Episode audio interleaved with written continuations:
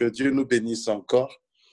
Alors, ce soir, je voudrais nous entretenir sur la couverture spirituelle. La couverture spirituelle.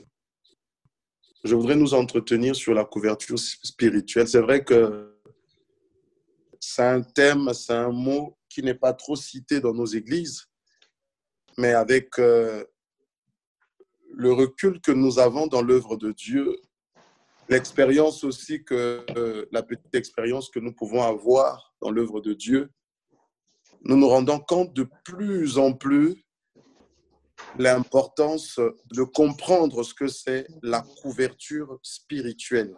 La couverture spirituelle. Ce mot peut paraître simple, mais j'avoue qu'avec du recul aujourd'hui, je peux, je peux parler.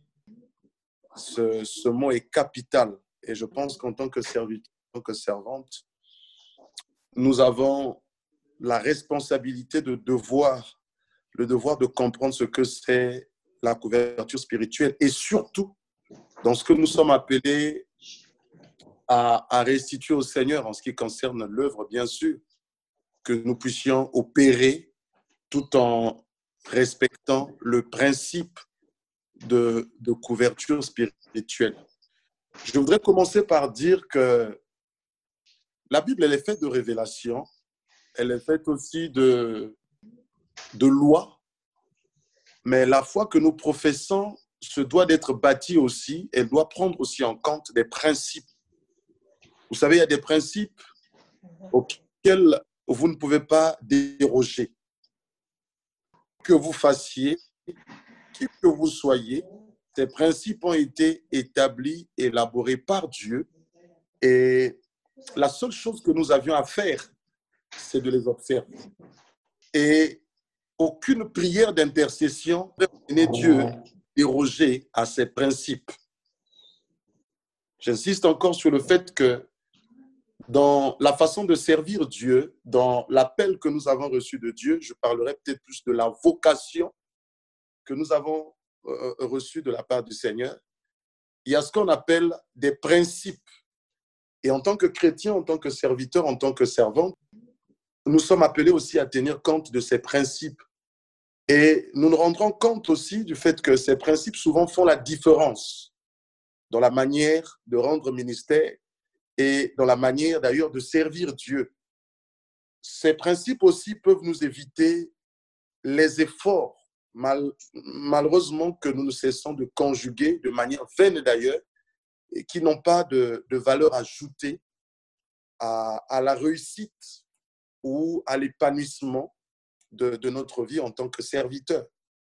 Je vais prendre un exemple simple. Le soleil se lève, nous savons d'où il se lève, je crois, à l'est pour se coucher à l'ouest. Mais c'est un principe que Dieu a établi. Et ça voudrait dire que aucune prière d'intercession ne peut changer l'orientation du soleil. Dieu, en le concevant, a établi ce principe de telle sorte que le soleil est appelé à se lever de tel côté et finit par se coucher de tel côté. Le seul homme, au-delà de sa foi que nous saluons, qui a pu euh, euh, euh, influencer le soleil, nous voyons tout ce qu'il a pu faire, c'est de l'arrêter juste un moment. Mais il n'a pas changé la direction du soleil. Ça peut nous rassurer.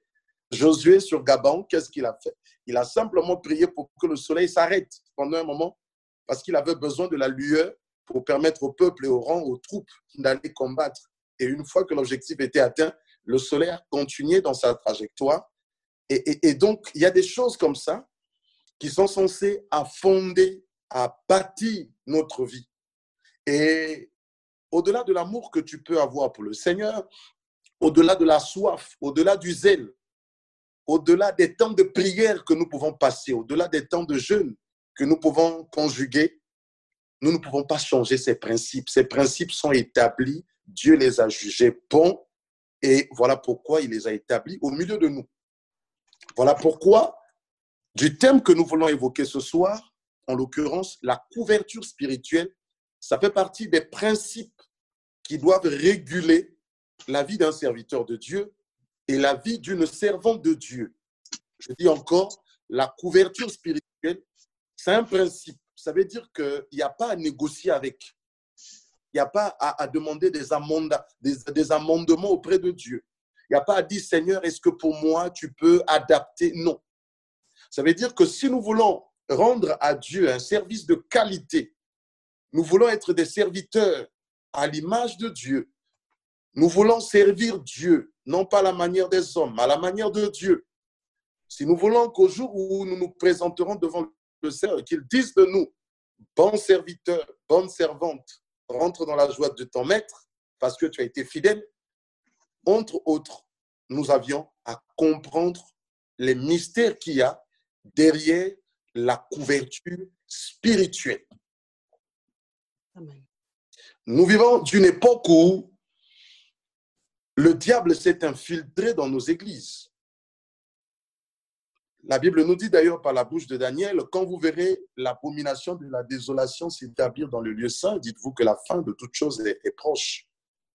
Et donc, ce que nous voyons aujourd'hui, ce, désordre, ce tohu-bohu qui aujourd'hui gangrène nos églises, nos assemblées, n'est pas à nous choquer.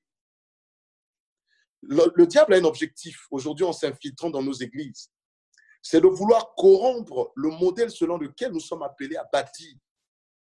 C'est de vouloir corrompre la race de ceux qui sont appelés à reproduire le chemin de Dieu sur la terre. Et donc, il cherche aussi à modifier la manière dont nous devons bâtir nos vies et surtout à porter atteinte de manière considérable à la qualité de service que nous sommes appelés à délivrer au Seigneur. Et comme je le dis tantôt, je l'ai dit encore euh, il y a deux jours, je suis en train, gloire au Seigneur, d'entretenir aussi une promotion de serviteurs de Dieu dans, ici à l'église de Nantes. Je leur faisais comprendre que nous ne vivons pas pour le ministère. Nous ne vivons pas pour notre vocation. Ça peut paraître choquant, troublant. Je ne vis pas pour le ministère pastoral. Ça, veut dire que le ministère pastoral que j'exerce aujourd'hui, c'est pas ça ma raison de mon existence. Moi, je vis pour plaire d'abord à Dieu. Je vis pour plaire à Dieu, pour être dans sa volonté. Et le ministère, la vocation que Dieu te donne, c'est c'est comme la voie, c'est comme le boulevard que Dieu trace devant toi qui te permet d'aller au travail. Je prends un exemple. Pour partir de chez toi et te rendre à ton lieu de travail, tu es censé passer par le périph', l'autoroute, le service que je dois rendre.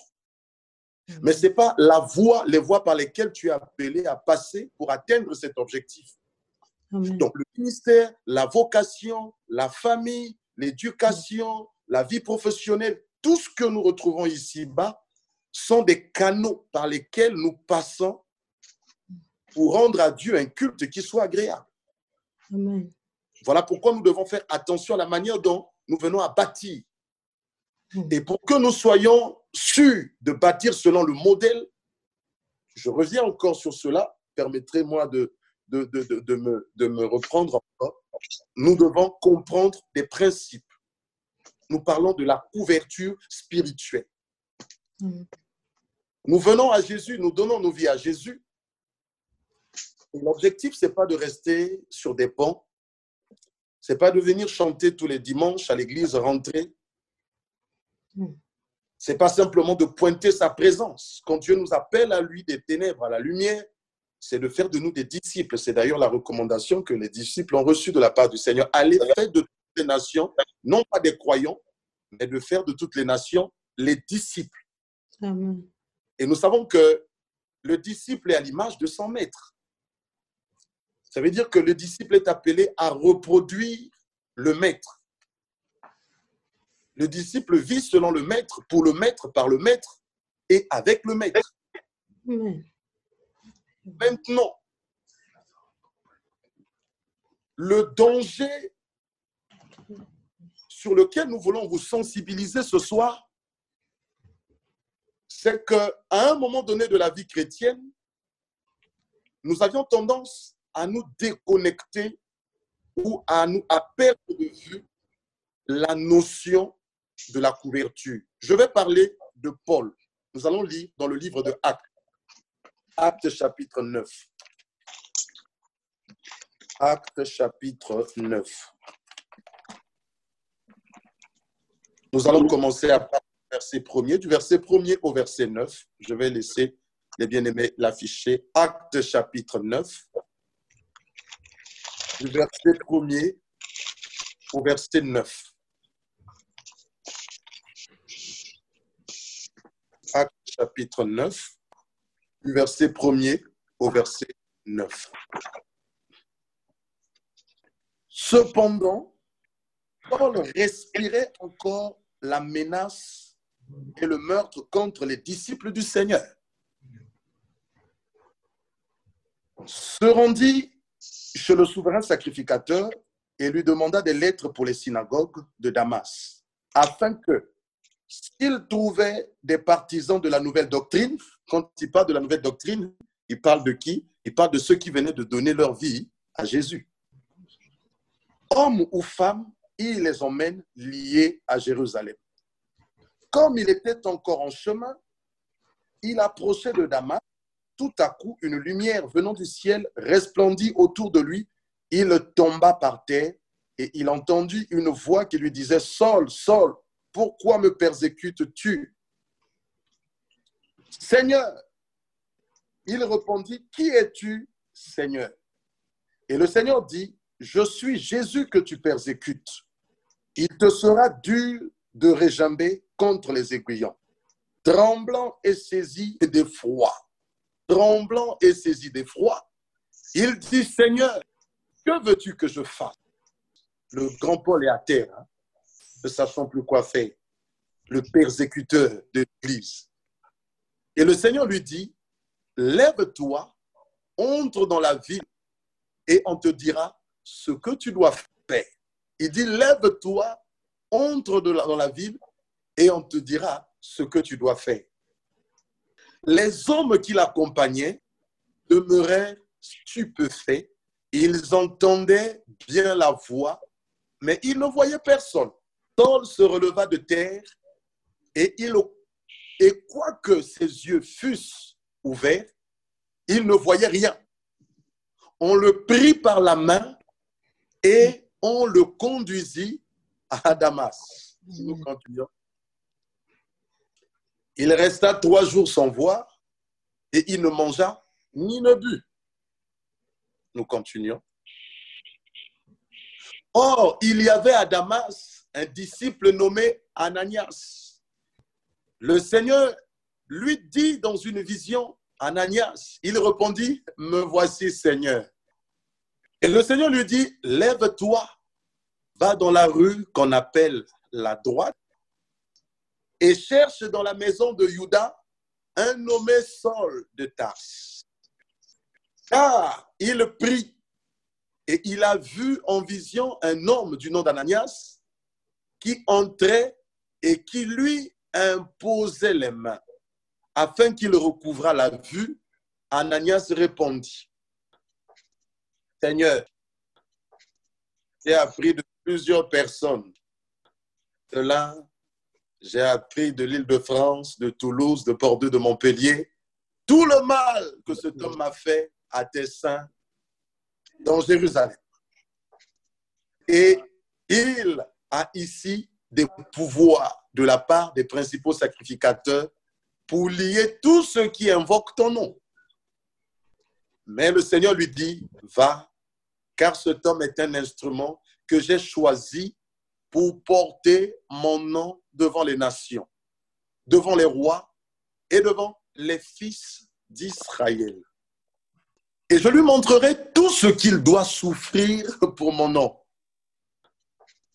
Ananias sortit et lorsqu'il fut arrivé dans la maison, il imposa les mains à Saul en disant, Saul, mon frère. Il n'a pas dit Saul persécuteur, il dit Saul mon frère.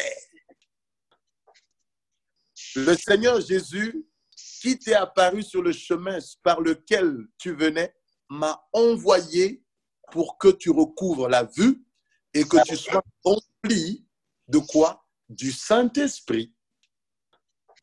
Au même instant, il tomba de ses yeux comme des écailles et il recouvra la vue, il se leva et fut baptisé. Nous allons nous arrêter là. Que Dieu bénisse encore la technique pour euh, la qualité du travail. L'histoire que je viens, réelle bien sûr, de nous présenter, c'est l'histoire de Paul. Vous savez que Paul, c'est celui qui a le plus écrit dans la Bible, bien sûr. Si on venait à enlever les paroles de Paul de la Bible, je ne sais pas comment on vivrait notre foi. Et comme vous le savez, cet homme était persécuteur et tout ce que nous pouvons nous imaginer. Mais comment s'est fait sa conversion? La Bible nous parle du chemin de Damas. Il rencontre qui Le Seigneur? C'est Dieu lui seul qui l'a évangélisé. Il n'y a pas eu d'appel au salut, hein, comme nous le faisons dans nos églises aujourd'hui. Qui veut donner sa vie au Seigneur, voilà, répète ceci, cela, nous le faisons. Mais c'est le Saint-Esprit lui-même qui a procédé à l'appel au salut. Cette lumière a jailli de là où Paul se trouvait. La Bible nous dit que le grand Paul s'est retrouvé à terre, amoindri, anéanti, abattu, perdu, perturbé. Adonai est sur son trône. Il perdait ses forces. Il venait de se rendre compte que tout ce qu'il a fait jusque-là n'était que du zèle amer.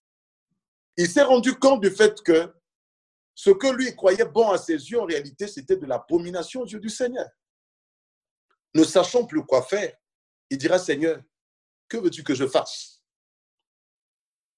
Dieu va lui dire, comme nous venons de le lire, il dit, lève-toi, va dans la ville voisine, on te dira ce que tu dois faire. Dieu ne lui donne aucun détail de ce que va être sa vie, de ce que va être son ministère, de ce que va être sa suite. Aucun. Je vous dis bien aucun. Ça veut dire, quand il se levait là, il ne savait pas, savait pas ce qu'il attendait. La seule chose qu'il a su faire, c'est d'obéir à cette voix qui l'invitait à se lever. Et même lui-même, il ne pouvait pas s'imaginer qu'il deviendrait le grand Paul aujourd'hui que l'on viendrait à prendre comme référence dans nos églises au travers de tous les siècles. Mais en même temps, la Bible nous dit que Dieu se révèle à qui? À Ananias. Et je me suis arrêté un instant, je me suis posé la question de savoir, le nom d'Ananias est cité combien de fois dans la Bible par rapport au nom de Paul? Mais Dieu se révèle à Ananias pour lui dire, va. Parce que dans la maison de Judas, il y a un homme que j'ai appelé, qui est censé souffrir en mon nom, qui se présentera devant les nations, les rois, les peuples, et qui fera le bonheur de mon peuple Israël. Mais tous les détails que Dieu donne à Ananias, il ne les a pas donnés à Paul. Et la question que je voudrais nous poser ce soir, pourquoi Dieu n'a pas donné tous ces détails à Paul? Pourquoi il va passer outre Paul et les donner à Ananias, qui ne connaissait Paul, ni d'Adam, ni d'Ève, si ce n'est dans sa peau de persécuteur Il a fallu même que Dieu rassure Ananias parce que Ananias n'était pas prêt à aller rencontrer Paul, sachant ce qu'il était au travers de son passé.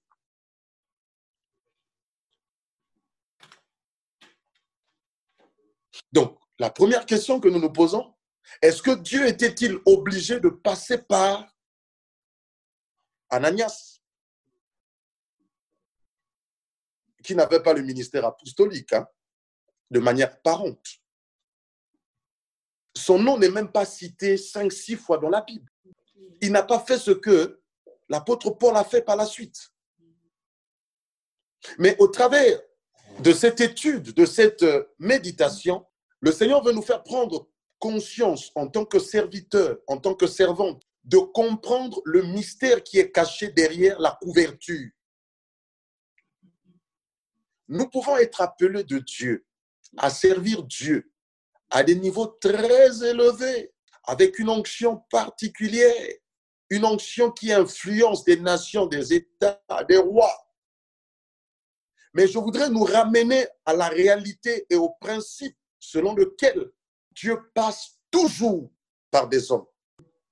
Et si nous voulons servir Dieu dans la pensée de Dieu et dans l'efficacité, ne perdons pas de vue le fait que pour que nous puissions rejoindre notre trajectoire, Dieu se servira toujours des hommes. Il n'y a pas un ministère, il n'y a pas une vocation, il n'y a pas un appel aujourd'hui dont la volonté de Dieu, bien sûr, qui viennent à se faire, à se construire, à se bâtir de manière solitaire ou sans pour autant que cela soit approuvé de Dieu par l'école des hommes. Ce que nous déplorons de nos jours aujourd'hui, c'est le fait qu'il se lève au milieu des nations, au milieu des peuples, des ministères, des vocations, mais ces vocations malheureusement sont orphelines. Et c'est ce qui fait que la durée de vie ou l'impact de ces vocations, de ces ministères, n'est que de courte durée.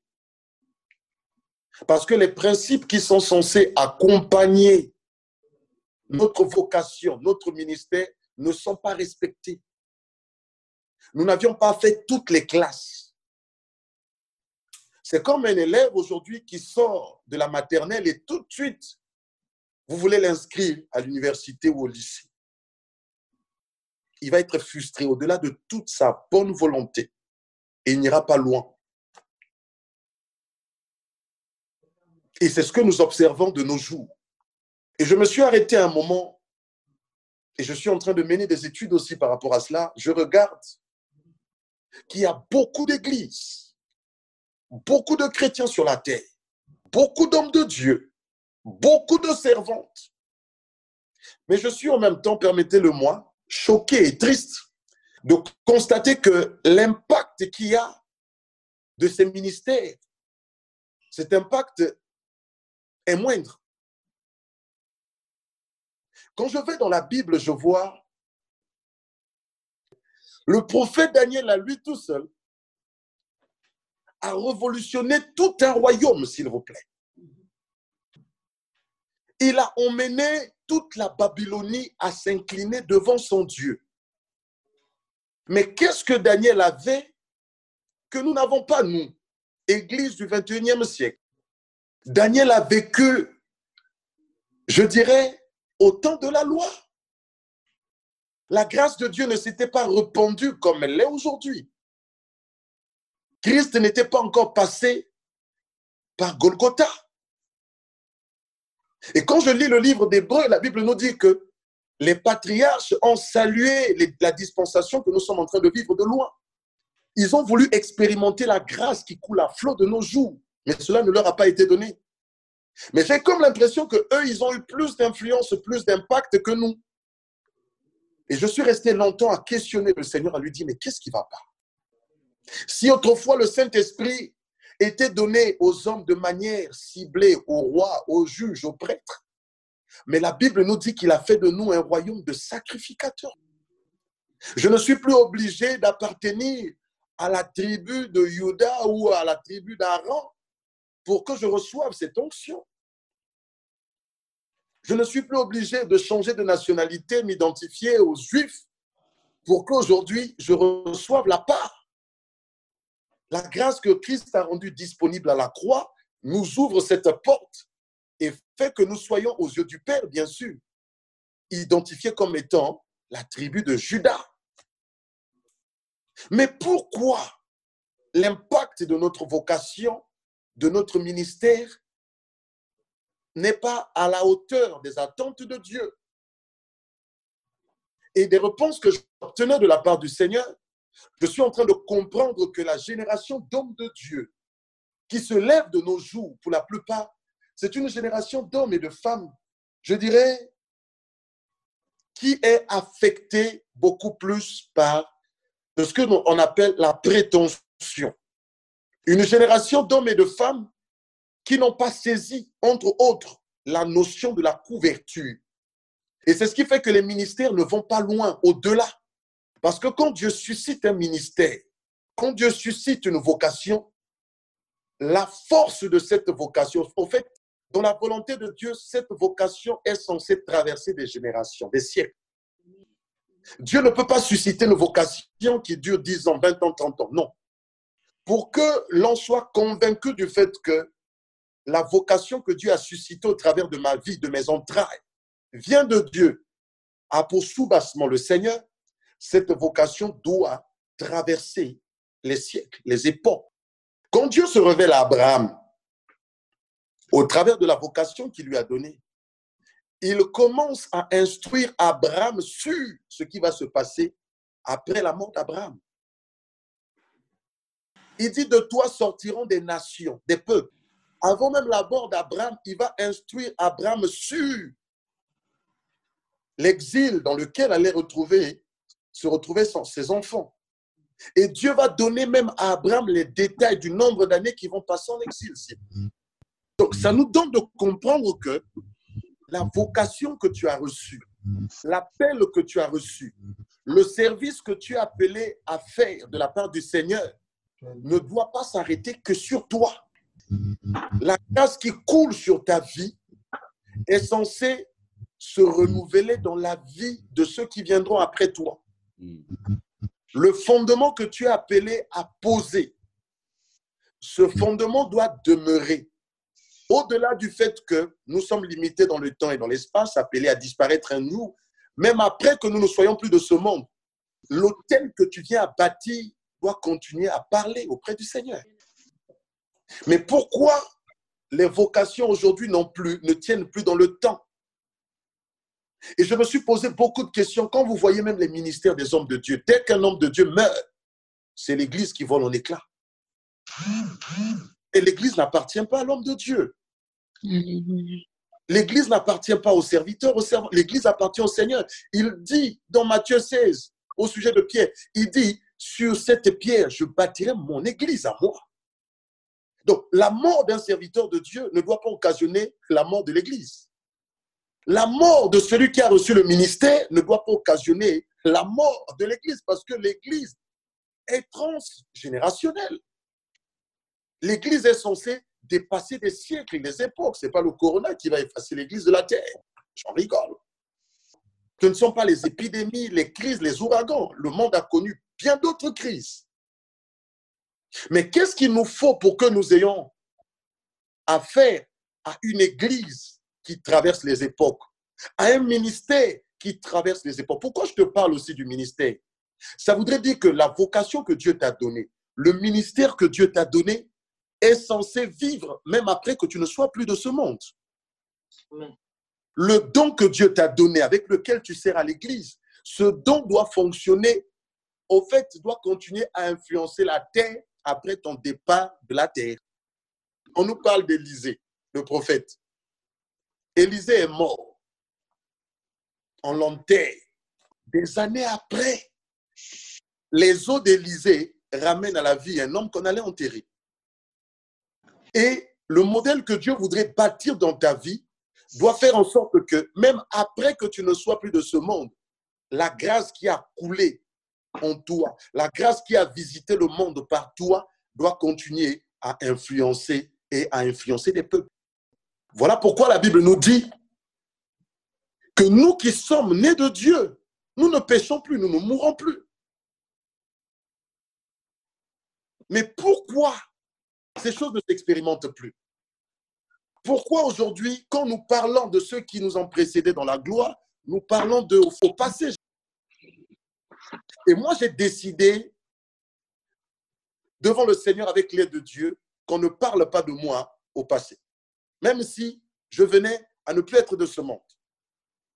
Et voilà pourquoi je me suis évertué à, chercher, à bâtir ma vie ma vocation, mon ministère, mon appel sur les principes et non sur ce qui peut éblouir. Et je suis venu à comprendre que la couverture en fait partie. Aujourd'hui, j'en parlerai que de ça. Et donc, quand nous parlons de la couverture, nous voulons parler de la maturité qui doit nous emmener à comprendre ou à identifier des canons que Dieu viendrait à disposer tout au long de notre parcours pour nous permettre de rejoindre notre destinée et pour nous permettre de se maintenir dans notre destinée. Parce que le problème, ce n'est pas simplement de retrouver ta destinée, mais le problème, c'est de te maintenir tout de même dans ta destinée.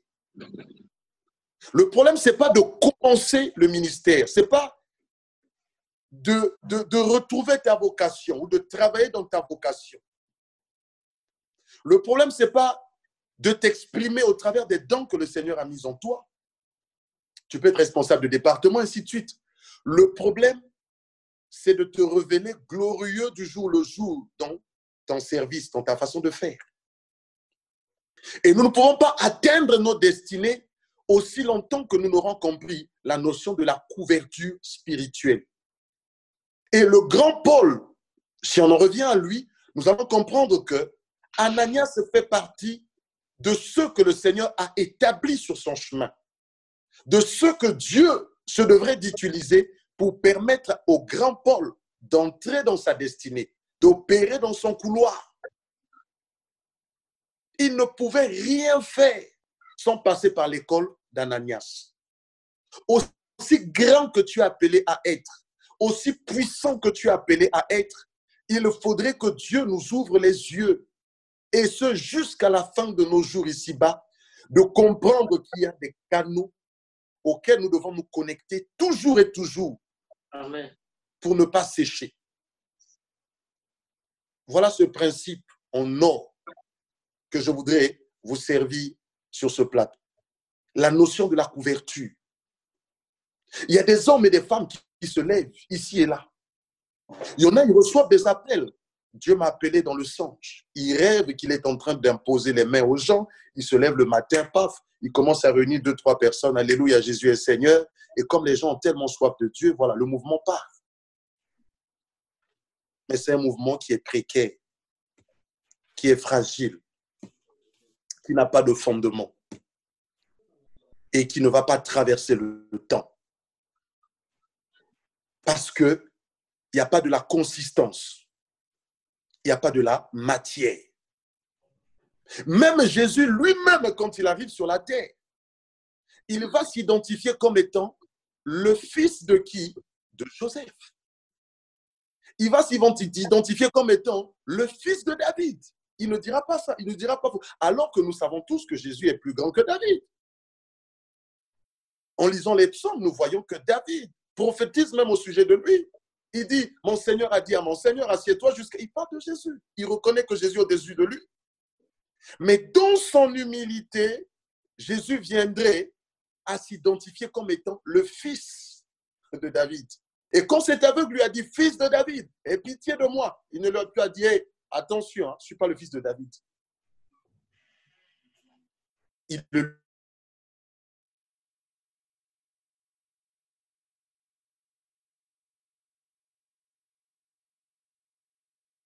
que nous entretenions, nous identifions non seulement la, la couverture, mais que nous entretenons comme il se doit cette couverture. Le corps du Christ aujourd'hui est infiltré de plus en plus des enfants rebelles, des enfants mercenaires. Les pères souffrent beaucoup de ces choses. Et c'est ce qui fait que beaucoup de pères aujourd'hui partent, sont rappelés au Seigneur, ils partent avec leur manteau. Ananias était un simple frère, quelque part mais Dieu l'avait établi au-dessus de Paul. La grâce qui a accompagné Paul dans le service, il a reçu cette grâce de qui? D'Ananias. Ananias n'a pas fait le nombre de voyages que Paul a eu à faire. Ananias n'a pas fait le nombre de miracles que Paul a eu à faire. Ananias n'a pas démontré la puissance de Dieu comme on peut le voir, le lire au sujet de Paul. Mais pendant tout le parcours de Paul, il savait d'où il venait. Qu'est-ce qu'il a fallu pour qu'il retrouve sa vue et qu'il rentre dans le divin pour opérer dans le surnaturel? Il savait d'où lui venait. Et ce que les ministres, les serviteurs de Dieu, ceux que Dieu élève de nos jours, oublient de comprendre, de réaliser et de saisir la portée de la couverture. On ne peut pas servir Dieu aussi longtemps qu'on est loin de cette couverture. Et le même Paul, à un moment donné, qu'est-ce qu'il fera? Il va faire le voyage de Jérusalem. Il va aller rencontrer les apôtres, Pierre et les frères, pour s'identifier à eux, pour se faire reconnaître. On peut se dire, est-ce qu'il était obligé Humainement parlons, non. Il peut dire que, mais moi j'ai reçu Dieu comme ça. Dieu me s'est révélé à moi, mais il ne l'a pas dit. Qu'est-ce qu'il a fait? Il est allé se soumettre. Il est allé soumettre son apostolat, son appel. Il est allé se mettre sous la couverture de l'Église. Parce qu'il ne voulait pas évoluer de manière, je dirais, euh, euh, solitaire. Il ne voulait pas se révéler sanglétant. Mais il avait besoin de cette couverture. Et quand vous lisez dans les épîtres, vous voyez que à un moment donné, l'Esprit de Dieu va parler, disant, mettez-moi de côté Paul et Barnabas pour l'œuvre à laquelle je les ai appelés.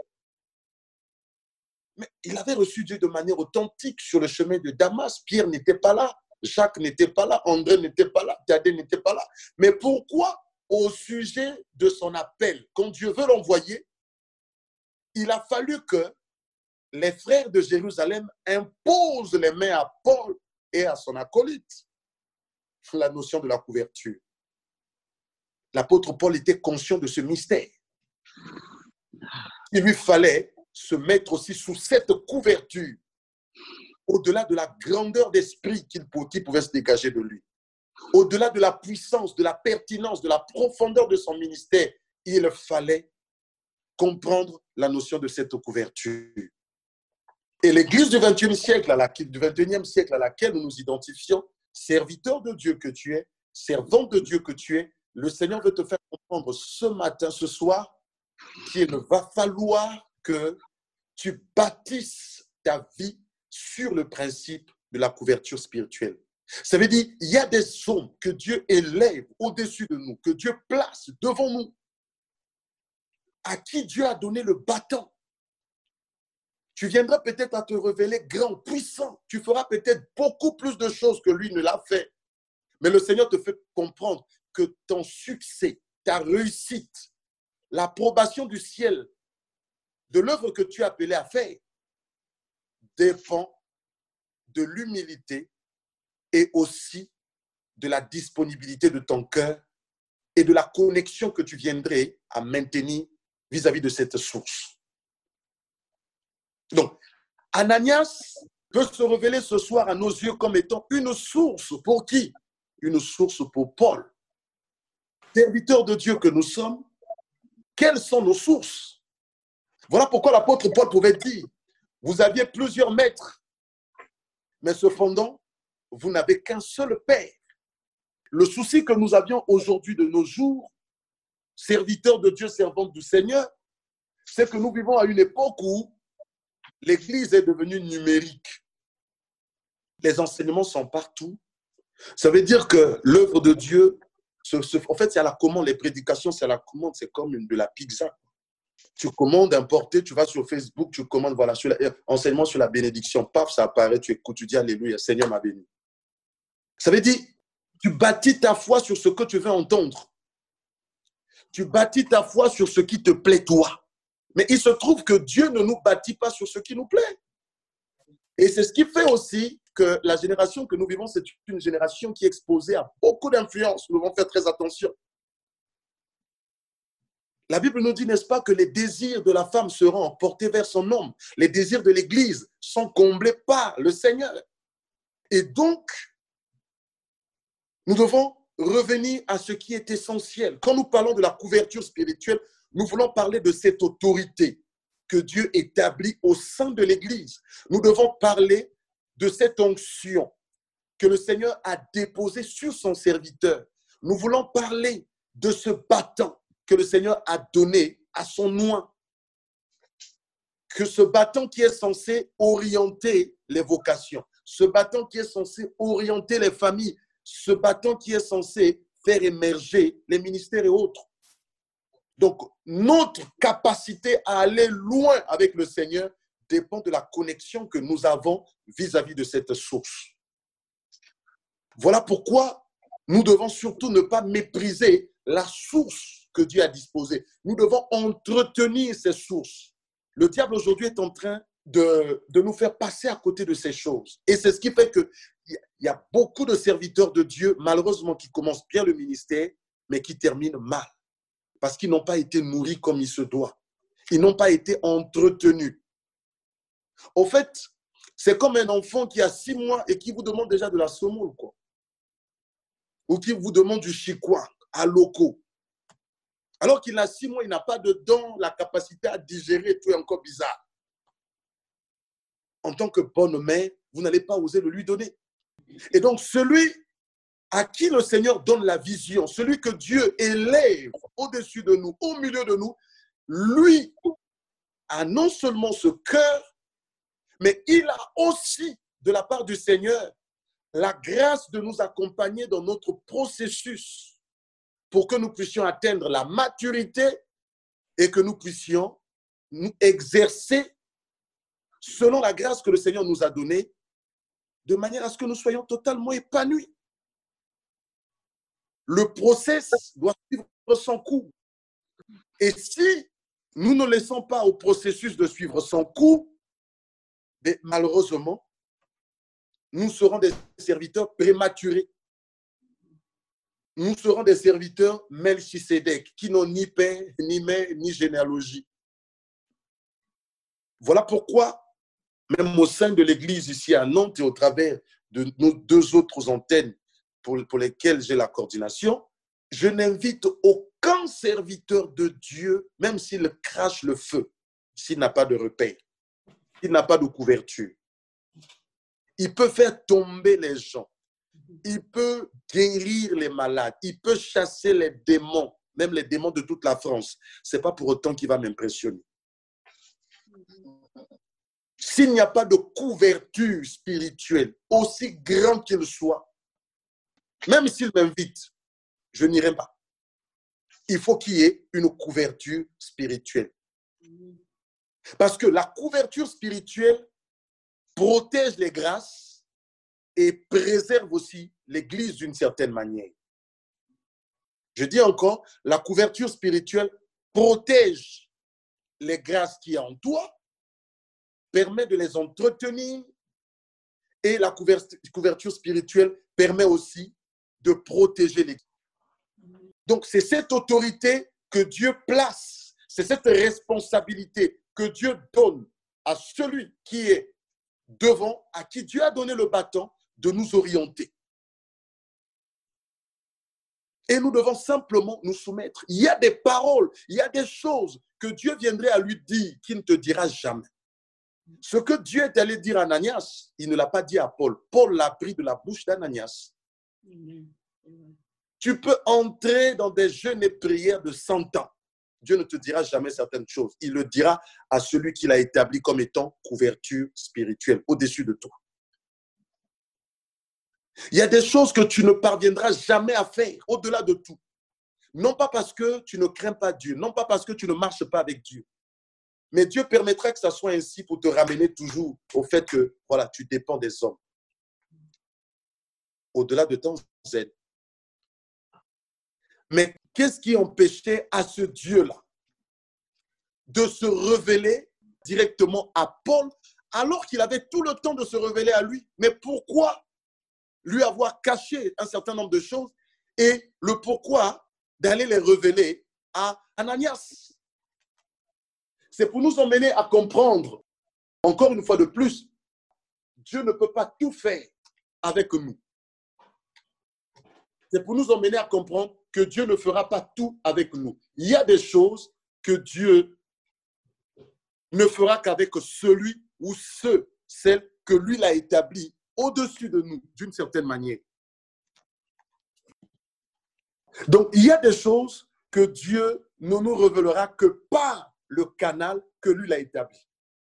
Il y a certains grands mystères de ta vie que lui ne te révélera que par la couverture. Il y a de ces choses que tu ne parviendrais à faire que si tu es en connexion avec la couverture. En vous parlant de ces choses, ce pas des théories, je vais vous prendre des exemples de ce que je vis au quotidien, de ce que j'ai expérimenté dans ce petit parcours que nous avons aussi avec euh, le Seigneur.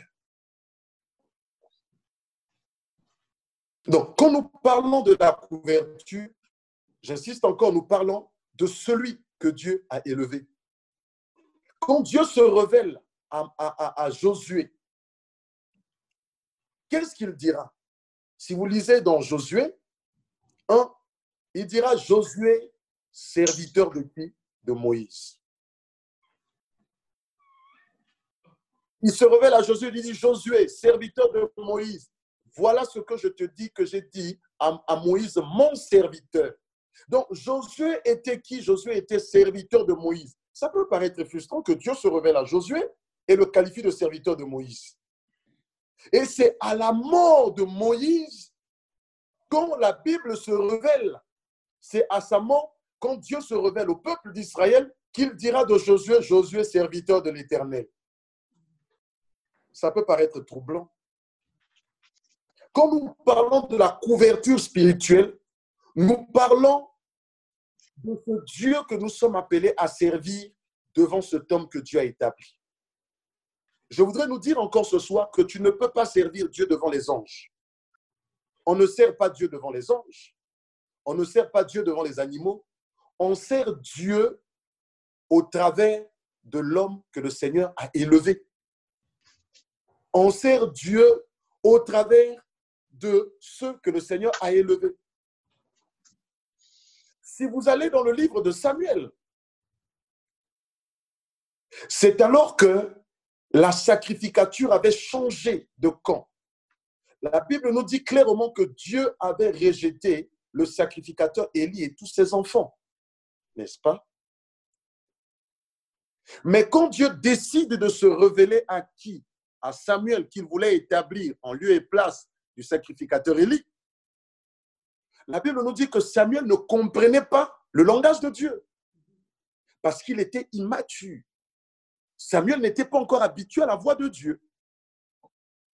Mais en même temps, Dieu avait déjà rejeté le sacrificateur Élie et ses enfants. Ça aurait été toi et moi. Quelle attitude avoir vis-à-vis de ce sacrificateur que le Seigneur a rejeté? Tu n'allais peut-être même plus le saluer. N'est-ce pas? Mais la Bible nous dit que c'est qui qui va permettre à Samuel d'entrer dans son ministère? C'est celui que le Seigneur avait établi au-dessus de lui. Quoique rejeté, Dieu se révèle par qui? Par le sacrificateur Élie pour dire à Samuel, cette fois-ci, parce qu'il connaissait rien de la voix de Dieu, mais c'est lui que Dieu avait choisi. Les regards de Dieu étaient sur lui. C'est toi que Dieu a choisi. Tu es appelé à faire des grandes choses, peut-être à parcourir la France. Tu es appelé à aller même au-delà de l'Europe, à, faire des grandes campagnes d'évangélisation, peut-être à des endroits où le pasteur n'est pas encore arrivé. Mais pour entrer dans cette vocation, il a fallu qu'il entende le conseil du sacrificateur. Quand Dieu venait se révéler, il lui dit Samuel, il courait et dit Mais Père, tu m'as appelé. Samuel, Père, tu m'as appelé. Et en même temps, c'est une très bonne chose. Mais imaginez-vous s'il n'avait pas de Père. Il allait s'adresser à qui? Il allait tourner dans sa chambre sans rien faire.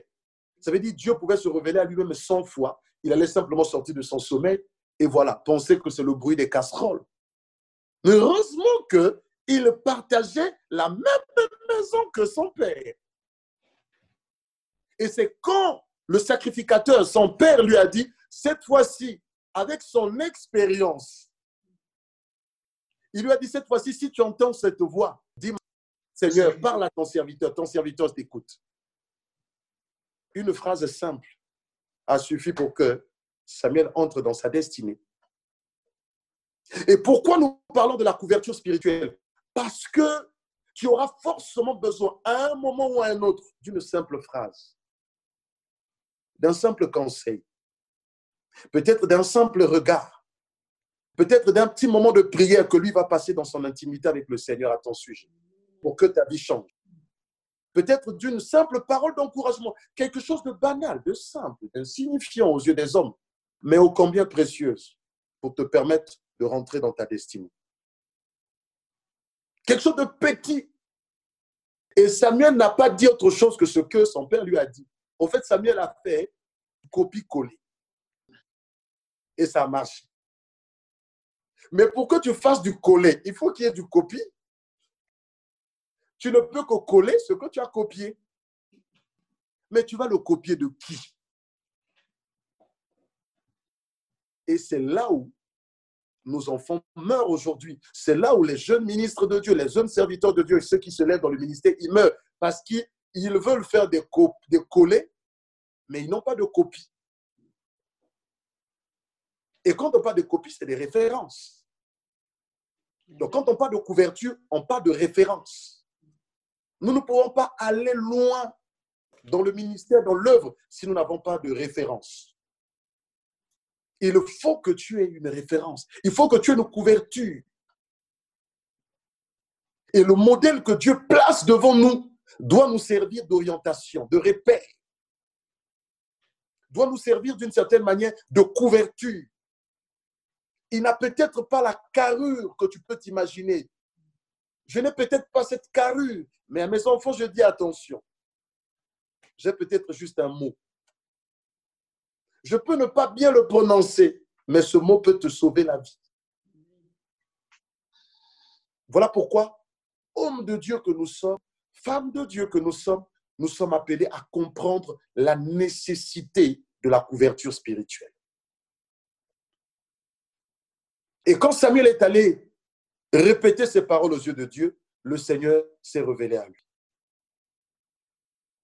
Mais c'est qui qui l'a aidé? Donc vous allez comprendre qu'aucun homme n'est entré dans le ministère, aucun homme n'opère dans le divin aussi longtemps qu'il n'est pas passé par une école, aussi longtemps qu'il n'a pas reçu, aussi longtemps qu'il n'y a pas cette notion de couverture, de bien installé. Et à tous les niveaux, je dis bien à tous les niveaux. Et quand nous parlons même au sujet des livres, vous lirez plus tard dans un roi 19, à partir du verset 19, un roi 19, à partir du verset 19, vous voyez, on nous parle de l'appel d'Élysée. Élysée est appelé à servir Dieu, mais Élysée ignorait tout de sa vie. Il était où? À paître le troupeau de son père. Mais Dieu va se révéler à qui? À Élie. Et je voudrais nous dire, il y a des choses que Dieu ne nous dira jamais. Voilà pourquoi nous devons avoir cette couverture. Même dans la foi de tous les jours, tu peux être juste un simple chrétien à l'église. Il faut que nous ayons cette couverture. C'est alors que les yeux de Dieu étaient déjà sur Élisée, mais Élisée ignorait tout. Il y a de ces choses que tu dois ignorer, que Dieu fait exprès que tu les ignores, mais que Dieu va révéler à celui qui l'a établi comme couverture. Et qu'est-ce qui va se passer? C'est Élie, quand il vient voir Élisée, comme pour lui révéler le choix de Dieu sur sa vie et la vocation qui était en lui. La Bible nous dit dans 1 roi 19 à partir du verset 19, Élie prend le manteau qui était sur lui, il jette sur Élisée. Dès que ce manteau est tombé sur Élisée, Élisée a décodé. Mais qui va jeter le manteau sur toi pour te permettre de comprendre? Parce que dans le service de Dieu, il y a des choses que tu dois ignorer. Il y a des choses que tu ne dois pas comprendre, non pas parce que tu ne veux pas les comprendre, parce que Dieu les cache à toi expressement. Donc, il a fallu que ce manteau-là tombe sur lui, cette couverture tombe sur lui pour lui faire prendre conscience du choix de Dieu sur sa vie, du regard de Dieu sur lui, du fait que sa place n'était plus là à labourer, à paître le troupeau. Sa place était maintenant dans le service. Élie est venu de très loin donc, même en, étant dans l'église à servir, il y a des choses que tu ignores. Même là où tu te trouves, il y a de ces choses que tu ne maîtrises pas encore. Il y a de ces choses que tu ignores encore de ta vocation. Il y a des dons qui ne se sont pas encore manifestés. Monter ta vie de consécration au fur et à mesure que tu atteindras cette maturité et aussi avec le regard appuyé de celui que le Seigneur a établi. Ça peut être juste un sourire. Ça peut être juste ce jour-là, il est rempli, son cœur est rempli de joie par rapport à ce que tu as fait. Il libère une parole. Ça débloque tout. Ça peut être juste une prière. Ça peut être juste un message qui sort de sa bouche. Paf Ça débloque. Et Élisée venait de se rendre compte ce jour-là, voilà, qu'il avait quelque chose. Mais il ignorait tout. Combien sont ceux dans nos églises qui ignorent ce qu'ils sont et ce qu'ils ont reçu de Dieu? Et c'est la couverture qui vient te révéler ces choses, te faire prendre conscience de cela. Élisée a couru comme jamais il n'a couru. Ce jour-là, je me suis dit peut-être plus vite qu'Usain Bolt. Pour aller dire à ses parents que c'est fini, chercher quelqu'un d'autre, embaucher quelqu'un d'autre pour l'affaire familiale. Moi, je dois m'attacher maintenant. À qui? À Élie. Je dois faire quoi? M'attacher. Donc, la couverture te conduit à faire quoi? À t'attacher. Tu ne peux pas comprendre la notion de la couverture et ne pas t'attacher. L'attachement. Élisée a quitté son lieu de travail alors qu'il mangeait de ça, il buvait de ça. Donc, comprendre le message de la couverture, c'est s'attacher à la vision, s'attacher à l'œuvre, s'attacher à l'Église, s'attacher aussi au porteur de la vision, à celui que Dieu a confié la vision, s'attacher. Mais comment tu vas t'attacher à quelqu'un? Tu ne sais même pas s'il a une maison, tu ne sais même pas si voilà, il travaille. Mais il va s'attacher à lui. La couverture te détache des dieux de ta famille. La couverture te détache des lois établies. La couverture te détache de tout ce qui pouvait te pourrir ta vie et te rattache foncièrement à qui? À celui qui a le manteau tu rentres dans son alliance. Quand nous parlons de la couverture spirituelle, nous voulons toucher aussi, si Dieu le permet plus tard, on y reviendra, à la notion de l'alliance. La couverture t'emmène à faire quoi? À épouser la vision de celui qui porte le manteau. La couverture te conduit à porter à épouser la vision, à t'attacher à la vision, à la fidélité. Ça veut dire, on te compte des plus fidèles de nuit comme de jour, qui pleuvent, qui vont et tout, tu es là. Ça veut dire, tu fais partie des Joab, quoi. Des, des, hommes les plus, les plus infaillibles, des vaillants de David. Des hommes qui sont capables de tout pour le bien-être de David. Des hommes qui sont dévoués, rompus à la tâche qui ne se fatigue. À l'image du serviteur d'Élie. Il lui dit, va. On ne sait pas combien de kilomètres il a parcouru juste pour aller voir si le nuage se formait. Et il revenait, le nuage n'était pas formé. Je me suis dit, mais ça aurait été moi au bout de quatre fois. Tu pouvais même insulter déjà Élie. Mais quelle obéissance. Et c'est à cela que le Seigneur nous appelle. Donc, la couverture te conduit à la notion de la loyauté. Ça veut dire, comprendre la notion de la couverture spirituelle, c'est être loyal. Ça veut dire, tu développes une foi loyale vis-à-vis de l'œuvre, vis-à-vis de l'Église et vis-à-vis aussi de celui à qui le Seigneur a donné le manteau. Élisée est resté loyal à Élie jusqu'à son départ. Depuis ce jour-là, il n'a plus jamais quitté Élie. Mais Élisée, dans sa suite, s'est révélé beaucoup plus grand qu'Élie, dans le sens où il a fait plus de miracles qu'Élie. Mais en réalité, il s'est inscrit dans la continuité de ce que son père a fait. Il était sous la couverture. Et nous ne voulons plus des enfants, nous ne voulons plus des serviteurs de Dieu, Melchisedec, qui viennent de nulle part, qui n'ont aucune référence et, et qui se permettent de tout faire c'est des dangers publics pour l'Église et ils sont des bombes à retardement pour la société.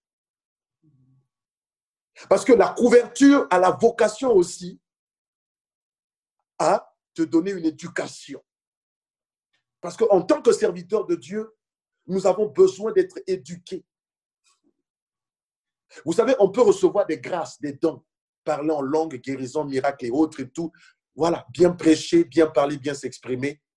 Mais tu ne peux pas réussir dans ta vocation, dans ta marche. Tu ne peux pas réussir dans ton ministère si tu n'as pas ce qu'on appelle le caractère. Et ce n'est pas la Bible qui te donne le caractère. Le caractère est communiqué par les pères. Le Saint-Esprit peut se manifester comme il se doit, mais le caractère, c'est celui que Dieu a établi. Je vais m'expliquer. Celui que Dieu a établi, c'est lui qui est censé te transmettre ce caractère. Et c'est le caractère qui va te permettre de te maintenir dans le temps, de travailler dans l'excellence de la grâce que le Seigneur t'a donnée. Et donc, au travers de ce manteau, nous retrouvons le caractère. Ça veut dire, tu récupères de ce manteau le caractère. Il y a beaucoup de serviteurs de Dieu, de servants de Dieu qui se sont levés, mais ils n'ont pas de caractère. Ils disent Alléluia midi, ils disent, ils disent autre chose le soir.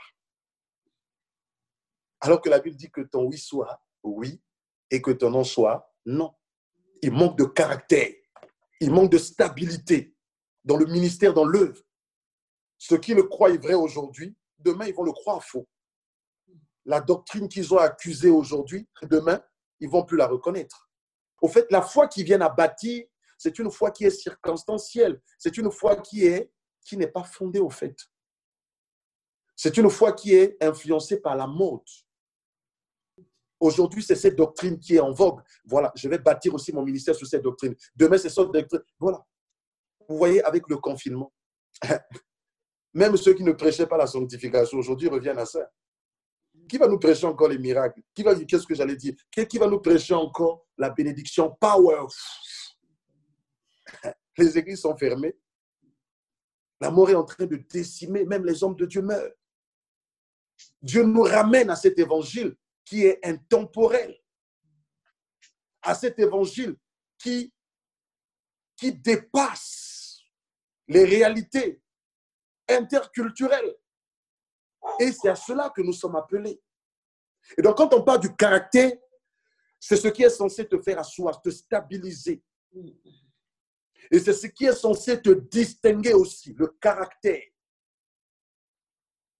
Devant les épreuves, devant les combats, devant les réalités, devant les choix de ta vie, tu as le caractère parce que tu l'as reçu du manteau.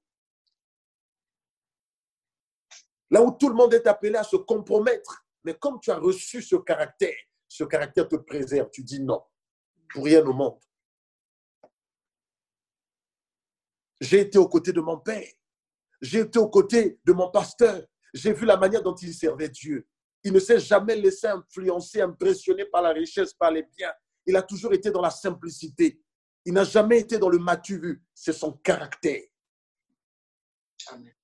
Il ne s'est jamais laissé impressionner. On ne le voit jamais dans les gesticulations. Il prêche la parole de Dieu dans la simplicité et dans toute sa puissance. Il ne s'est jamais laissé éblouir par des acclamations à pas en finir. Toujours simple, toujours accessible. C'est alors que de ses entrailles sont sortis des grands serviteurs de Dieu, mais il est toujours là. Il répond toujours pour ses frères, ses enfants, on partage toujours le même pain. On vient chez lui, on le voit, il reçoit tout le monde. Donc, peu importe ce que le Seigneur est appelé à faire de moi, la dimension que je suis appelé à atteindre, je resterai toujours ce que je suis. Ça, c'est le caractère qui te ramène à cela. Mais si tu n'as pas de caractère, c'est des protocoles maintenant. Tu commences à choisir. Il a combien de millions d'euros en, banque avant que je le reçoive? Est-ce qu'il est connu du CAC 40 Il n'est pas connu? Non, lui, je ne le reçois pas. Lui, c'est le diacre tel qui va le recevoir tu n'as pas le caractère. Et donc, la couverture te communique aussi le caractère et te donne de la constance aussi dans l'œuvre, la stabilité. Et nous avons besoin des serviteurs qui ont le caractère. Et c'est le caractère qui vient à bâtir d'une certaine manière ta marche, à réguler ta marche. Donc, il y a des manières comme ça et qu'il nous faut. Tu ne peux pas opérer dans la dimension de la royauté aussi longtemps que tu n'as pas ces valeurs. Tu ne les as pas saisies. Il y a beaucoup de choses à dire je voudrais m'apaisantir encore sur la couverture. Ne rien faire sans pour autant que celui que le Seigneur a élevé au-dessus de moi l'a validé. Amen. Moi, je suis ici à Nantes, je suis pasteur consacré. J'ai la coordination des deux autres églises. On a trois églises au total en France ici. Les trois églises aujourd'hui sont sous ma coordination. Mais quand je reçois des invitations par d'autres pasteurs pour aller prêcher ailleurs, que ce soit en France comme à l'extérieur, mais pourtant celui sous qui je suis n'est pas en France, il est en Afrique. Celui qui m'entretient, celui qui, voilà, a reconnu mon ministère, sous qui je travaille, avant de faire quoi que ce soit, même quand je vais à, à. Pourtant, le pasteur Daniel, il est tout pour moi. Mais pourquoi je ne peux me déplacer, je ne peux rien faire sans pour autant que je prévienne celui sous qui je travaille? Il faut que je le prévienne, il faut que je le lui dise. Donc, il faut que je lui prévienne, que je dise que voilà, je vais aller à Melun, je suis invité par le pasteur Daniel. Il sait bien que c'est mon tuteur en France, il sait très bien que voilà. Mais je ne fais rien sans pour autant que j'ai informé. Et pourtant, juste ici à Melun, je dis voilà, je suis invité tel jour, j'ai un séminaire à apporter là-bas. Et je m'attends aussi à ce qu'il me dise non. S'il me dit non, ça veut dire que je ne vais pas y aller. Et parce que je sais que je suis sous une couverture. Je peux être invité à aller quelque part, à une grande conférence, ça peut être au Portugal, ça peut être dans les îles Canaries, ça peut être je ne sais où et tout. Je l'appelle tout, je dis, papa, voilà, j'ai reçu telle invitation. Parce que je suis sous sa couverture, je suis sous son manteau. De la même manière que Élisée était sous le manteau d'Élie. Moi, j'opère dans le divin, bien sûr, mais je suis sous le manteau de celui que Dieu a placé au-dessus de ma vie. La force de mon ministère, la force de ma vocation repose entre autres sur la notion de couverture. Je suis sous sa responsabilité. Ma maison est sous sa responsabilité. Ma famille est sous sa responsabilité. Et quand il prie pour moi, il se passe des choses. Et je l'appelle. Je dis, papa, voilà, j'ai reçu telle invitation. Je suis invité par les assemblées de Dieu au Sénégal. J'ai trois églises à visiter. Et pourtant, il me dit, va mon fils, le Seigneur t'accompagne. Je dis, youpi, gloire au Seigneur. Et quand je vais, je sais que je suis en accord avec le ciel et je suis en accord avec la terre. la notion de couverture.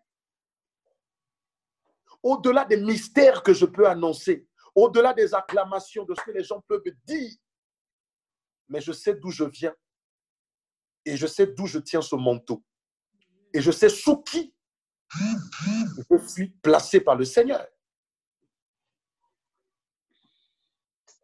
Et nous devons avoir cette humilité et ce réflexe toujours et toujours et c'est l'une des clés que nous devons avoir pour que nous soyons sûrs d'aller beaucoup plus loin. Même devant les combats, je vais vous donner un exemple, un témoignage. Je suis allé prier quelque part. Un homme d'un État m'a appelé. Il est allé très loin dans les initiations sataniques et tout. Et ce jour-là, nous avons prié parce qu'il fallait le délivrer. Mais je rentre à la maison, les représailles j'ai été foudroyé, je vous dis bien, foudroyé. Je me suis retrouvé paralysé. Mais pourtant, je suis pasteur, je suis consacré, je gère une, église, mais je me suis retrouvé anéanti, je ne pouvais rien faire. J'ai prié, j'ai supplié le Seigneur, je ne pouvais pas me lever de là où j'étais. Qu'est-ce que j'ai fait? Je me suis dit, mais, mais je suis sous un manteau. Mais pourtant, je n'étais pas en porte-à-faux avec le Seigneur. Je marche avec le Seigneur. Dans ma sanctification, je ne me reproche de rien. Mais Dieu a permis cet épisode pour m'enseigner, encore une fois de plus, sur la notion.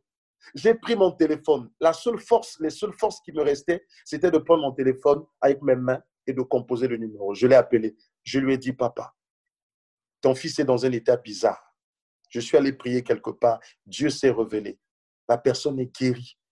Elle était initiée, elle allait sous l'eau, elle allait manger avec des sirènes, mais la personne est restaurée.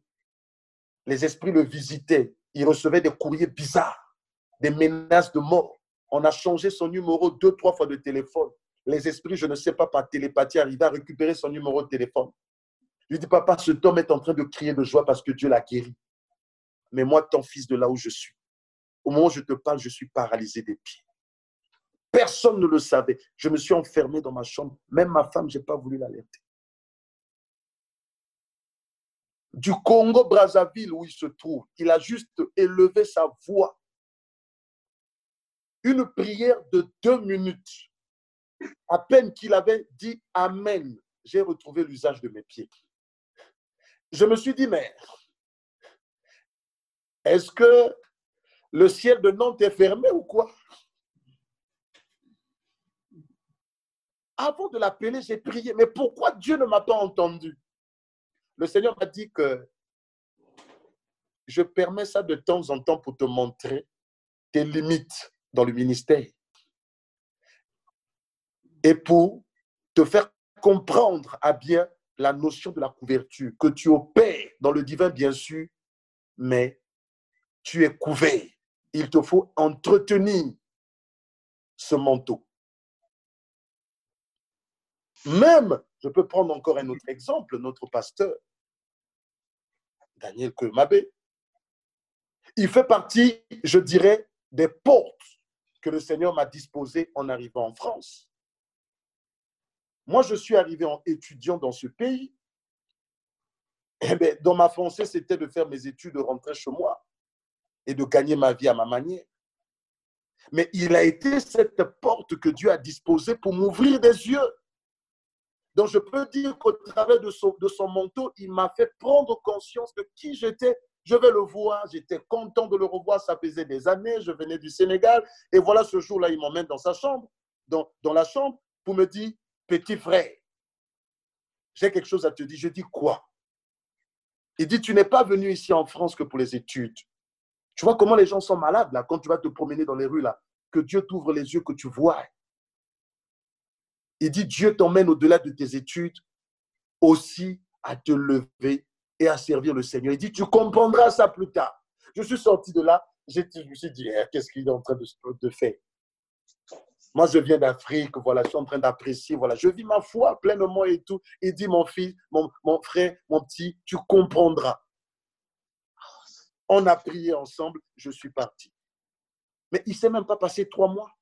Le Seigneur a commencé à me parler. Et c'est le jour où je me faisais reconnaître dans le ministère pastoral, il était là d'ailleurs. C'est ce jour-là, je me suis rendu compte, je me suis dit, ah Seigneur, et je l'ai identifié depuis ce jour-là comme étant l'une des portes des références que le Seigneur a établies en France.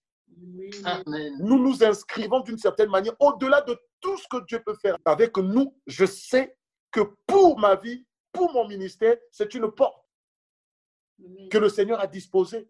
Ce sont des modèles que Dieu a établis. Ça fait combien d'années il a sacrifié toute sa vie en France pour le Seigneur. Aujourd'hui, à la retraite. Bientôt près de 30 ans à servir le Seigneur. Et quand vous arrivez dans une ville, dans un pays, si vous voulez réussir dans ce que vous êtes appelé à faire, il faut prendre le pouls l'atmosphère auprès de ce que le Seigneur a établi, des colonnes, ils peuvent être calmes, mais ils ont des secrets, ils ont des codes. C'est ce qui fait que de temps en temps, quand ça ne va pas, je l'appelle, je dis, il y a pour moi, pasteur, prie. Et il fait partie, aujourd'hui, je peux dire, des Ananias que Dieu a élevés. Et quand il prie, je sens la différence. Combien de fois ici à Nantes, je me suis retrouvé attaqué, combattu. Je l'appelle quelquefois, je me dis, je vais mourir demain après-demain. Je l'appelle. Il dit, petit frère, Dieu est bon tu as appelé à faire de grandes choses avec le Seigneur. Il dit, on va prier. Il prend son téléphone, il déclare des paroles. Avant qu'il ne termine, j'ai envie de lui dire, c'est bon, c'est bon, je peux dormir, là, c'est bon. Et quand je dors, je suis en paix. Alors que tu sens la mort, tu sens que ça ne va pas. Tu dis, eh, je me sens vraiment, ça ne va pas. Il dit, petit frère, sois calme. C'est des grimaces. On est passé par là. Combien de fois j'ai été donné pour mort? Aujourd'hui, je vis. Il dit, tu vivras. Et, ces paroles nous boostent, nous relaient et nous donnent la force de faire quoi? De continuer. Donc, il y a des fois où l'onction va te trahir. Les versets bibliques que tu as lus, que tu as mémorisés, que tu as parcurisés, tu, vas les oublier. Devant certains combats, tu oublies tout ça. Il y a des réalités devant lesquelles tu vas oublier tout ça. Même les chants que tu chantes à l'église, tu vas les oublier. C'est là où intervient la notion de la couverture. C'est là où intervient la notion, encore une fois de plus, de la couverture. Quand cette autorité se lève, quand elle prie, il doit se passer quelque chose. Parce que l'huile qui coule de ta tête, qui te remplit, cette huile, tu la tiens de quelque part. De la même manière que le monde spirituel, le monde des ténèbres est organisé, pourquoi les chrétiens ne veulent-ils pas comprendre aussi que le monde spirituel auquel nous sommes connectés est organisé? Il y a des niveaux de consécration et il y a des niveaux de grâce. Et Aaron et Myriam ont commis une grosse erreur.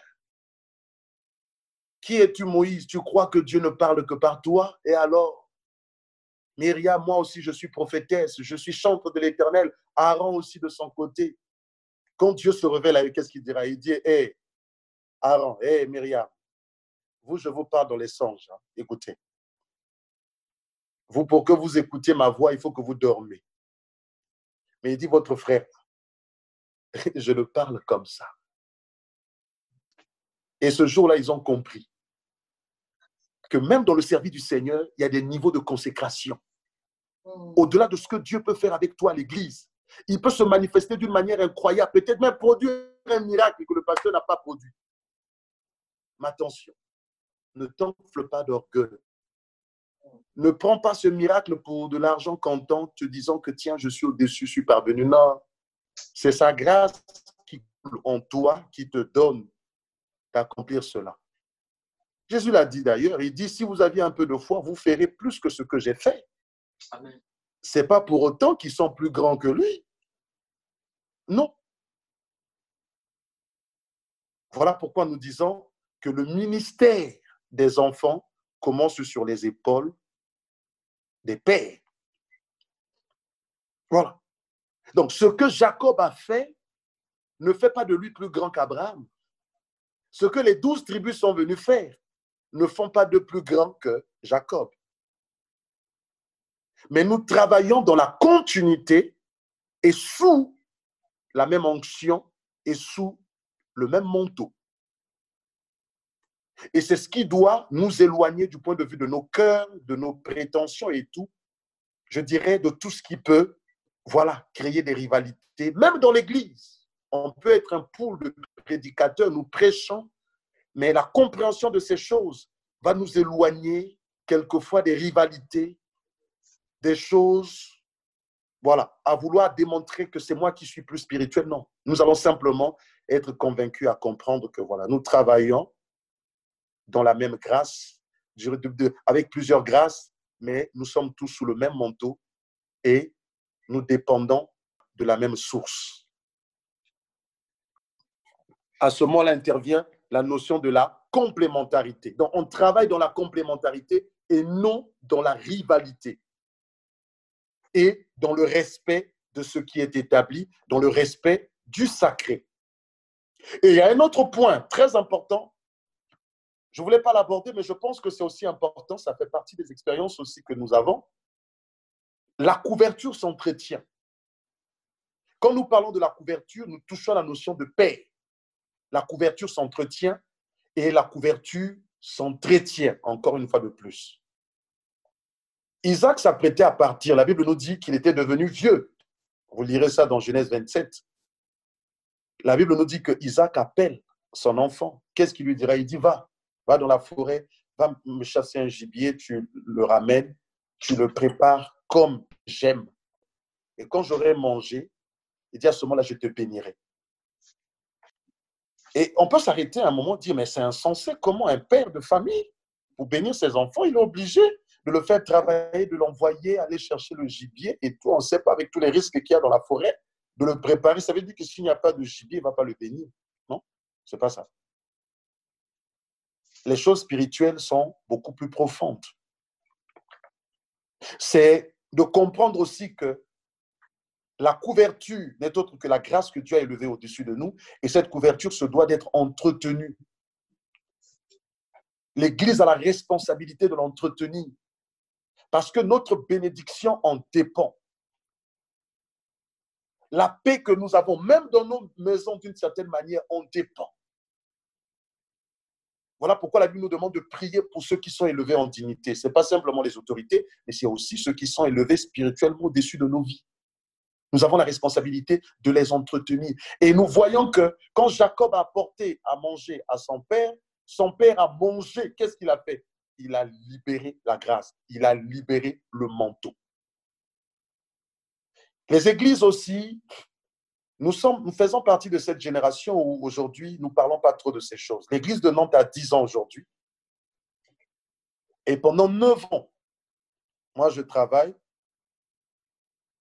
et j'ai hésité longtemps à entrer dans le ministère pastoral parce que je ne voulais pas que, avec les clichés qu'on donne aux pasteurs et tout, je me suis dit non, non, non, je ne suis pas de cette race.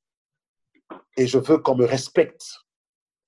Et voilà, je dois gagner ma vie à ma manière. Et vous imaginez, pendant neuf ans, je n'ai touché ni à aucune offrande, ni à aucune forme de dîme. Je fais partie des gens qui investissent à l'église. Je fais partie des premiers partenaires. Je travaille, je me lève, je travaille, je prépare, je fais tout. Et c'était pour montrer à l'Église aussi que voilà, on peut servir Dieu et ne pas être du modèle de ce qui se passe dans les églises. Mais c'est après neuf ans que le Seigneur est venu me parler, dit mon fils, il dit ton image à toi, si tu veux la préserver de cette manière-là, tu vas la perdre. Il dit le royaume de Dieu pays a des principes. Il dit si tu ne laisses pas ces enfants-là t'honorer toi, il dit ces enfants ne seront jamais bénis. Il dit tu as beau prier, tu as beau faire, il faut que tu apprennes à laisser les principes de Dieu s'accomplir. Il dit même si tu gagnais un million d'euros, même si tu gagnais je ne sais comment, il dit ces enfants-là ont la responsabilité de faire quoi? De t'honorer. Non seulement par les paroles non seulement, je dirais, dans leur attitude, mais aussi dans leur façon d'être et dans leur manière de faire. Je dis, Seigneur, j'en ai pas besoin. Dans l'église, il y a beaucoup plus de malheureux et tout. J'arrive à payer mon loyer. C'est vrai, je suis locataire. J'arrive à m'occuper de mes enfants, de ma femme et tout. J'ai résisté. Le Seigneur a permis des serviteurs de Dieu viennent du Sénégal que j'ai envoyé, invité. Ils sont venus m'alerter sur la même chose. Ils ont dit, pasteur, tu vas détruire ton ministère. Il dit le manteau s'entretient. C'est des lois qui sont spirituelles. Il dit ces enfants-là doivent t'honorer. Il dit pour que l'Église aussi soit prospère. J'ai résisté, je suis allé prier. Le Seigneur m'a dit, tu es orgueilleux. Il dit, si tu insistes, je vais t'humilier. J'ai réuni d'urgence le conseil, les ouvriers, je leur ai dit, écoutez, bon, à partir d'aujourd'hui, retrouvez-vous nous devons appliquer la parole de Dieu. Le Père se doit d'être nourri d'une certaine manière. Ça fait partie des principes qui sont bibliques, qui sont divins. Ça fait neuf ans que je travaille pour le Seigneur. Vous aviez vu l'état de mon cœur. Je paye ma dîme, je paye mon offrande, je paye mes actions de grâce, je fais tout à l'Église. Je n'ai jamais réclamé qui que ce soit de quoi que ce soit. Mais nous voulons mettre Dieu à l'épreuve. Voilà ce que le Seigneur m'a dit, voilà ce que les serviteurs de Dieu m'ont dit. Je dis de manière symbolique. Depuis bientôt six mois, l'Église s'est organisée, se sont retrouvés de manière symbolique. Ils ont dit, bon voilà, de manière symbolique, ne serait-ce que pour payer le carburant du pasteur je ne sais faire quoi et tout. Ils ont dit, pasteur, même si tu n'en as plus besoin, même si tu n'en as pas besoin, mais que tu le reçoives. Après, si tu veux le redonner à l'Église, c'est ton problème. Mais nous voulons t'honorer. Et les bien-aimés ont décidé de le faire. Vous savez ce qui s'est passé? Le Seigneur a commencé à bénir l'Église comme il n'y en a pas. Ça veut dire pendant depuis neuf ans, le Seigneur ne nous a jamais bénis comme il nous a bénis les six derniers mois. Les portes se sont ouvertes. Dieu a visité l'Église comme il n'y en a pas. Quand je vous dis comme il n'y en a pas, on le voit. Et je me suis repenti de là où j'étais. J'ai dit, Seigneur, aie pitié de mon âme. Et j'ai compris que la couverture s'entretient aussi d'une certaine manière. Même si j'ai de quoi manger, même si j'ai de quoi boire, l'Église pour marquer, pour reconnaître aussi le fait que nous dépendons de cette couverture, au-delà du fait que l'homme de Dieu peut tout avoir sur lui, l'Église a cette obligation. Les grâces ont cette obligation, voilà, d'entretenir, peut-être pas comme il se doit, même de manière symbolique. Ça bénit des vies. Et c'est ce qui fait que dans notre église de Nantes, le Seigneur est en train de bénir des gens. Les, chômeurs, je dis, je le dis encore à eux, dans cette église, il n'y aura pas de chômeurs. Tu viens sans papier, tu sors avec des papiers. Tu es célibataire, tu es marié. Demain, je vous assure, et pourtant on est en confinement, hein, je vais célébrer un, mariage. On va se retrouver juste avec monsieur le maire, les deux témoins et moi. Voilà. C'est le mariage confinement. Demain, donc, c'est pour nous dire que ça ouvre aussi des portes et ça, on mène l'Église aussi dans une autre dimension. Et ça, j'ai expérimenté ça. Et pourtant, ce que je reçois de, quelquefois, c'est minime, c'est insignifiant. Mais quand je le reçois, je prie. Je peux le donner aux orphelins de l'Église, aux veuves de l'Église. Je peux voir un frère peut-être qui n'a pas de quoi payer son coupon, je le lui donne. Ça peut m'arriver aussi quelquefois. Je reviens à la maison, je dis, bon, aujourd'hui, on va manger la pizza avec ma femme et mes enfants. On achète la pizza, on mange. Et quand nous mangeons de cela, spirituellement, nous sommes en train de libérer quelque chose sur l'Église. Et c'est ce qui fait qu'il y a des cascades. Ceux qui n'avaient pas de boulot trouvent de boulot, ceux qui avaient des projets de se marier se marient, il y a des guérisons, il y a beaucoup de choses. Quelquefois, c'est des gens au sujet desquels je ne prie pas. Mais comme il y a cette reconnaissance de la couverture qui est là, mais la grâce qui coule en nous se déverse sur toute l'Église et Dieu se manifeste. Et du coup, on ne fait plus d'efforts. Voilà ce que je voudrais nous, nous, nous, nous, exposer ce soir sur la notion de la couverture. J'insiste encore sur ce dernier point. Voilà, c'est d'honorer les pères, de les nourrir. La fin d'année arrive comme ça. L'Église s'organise, vous êtes des serviteurs, vous organisez, vous dites, voilà, en cette fin d'année, nous voulons honorer notre Père. Qu'est-ce que nous allons faire? Moi, je vous le dis, c'est parce que je le fais. Quand nous arrivons en fin d'année, l'offrande de fin d'année, nous organisons, je donne des instructions bien-aimés. Je dis, nous allons s'aimer dans la vie de notre papa qui est au Congo-Brazzaville. Je fais un western, je dis, papa, ça c'est l'offrande du 31 décembre. Voilà, mange-en avec ta femme, tes enfants. En le mangeant, tu es en train de libérer que tu le veux ou pas. Élie a mangé, Élie a libéré sur la vie de la femme la veuve. Ça fait partie des principes. Et donc, la couverture s'entretient aussi d'une certaine manière. Même si nous avons affaire à des serviteurs, je sais que vous aviez un pasteur, voilà, un papa qui est très désintéressé de ces choses-là. C'est le souci, le cadet de ses soucis. Il est très loin de ces choses-là, mais spirituellement, pour permettre à l'Église de se développer, il faut, voilà, s'aimer aussi dans sa vie, même contre sa volonté. Et quand l'Église a compris cela, l'Église se mobilise. Quelquefois, je ne suis pas, je vois des bien-aimés viennent, c'est des sacs de riz qu'ils déposent. Et quand je lève mes mains vers le ciel, je prie. Je dis, ah Seigneur, souviens-toi de ces enfants. C'est Dieu opère. Des gens qui viennent sans papier aujourd'hui se retrouvent, voilà, ils ont des nationalités, des gens aujourd'hui qui sont stables, des CDI, travaillent dans des grosses boîtes. Et quand on se retrouve, je bénis simplement le Seigneur pour leur vie. Parce qu'ils ont compris la notion de la couverture. L'huile que coulait de la barbe d'Aaron, voilà, venait attacher tout le corps, se retrouvait aussi sur les habits qu'il portait. Et l'huile qui coule de la tête, elle ne doit pas s'arrêter au niveau de la tête. Il faut que vous fassiez tout pour que cette huile descende. La consécration avec laquelle cet homme a servi Dieu. Voilà. Cette onction que vous l'ayez, vous serez appelé à faire plus que ce qu'il a fait. Non pas parce que vous êtes plus grand que lui, parce que vous inscrivez dans la continuité de ce ministère.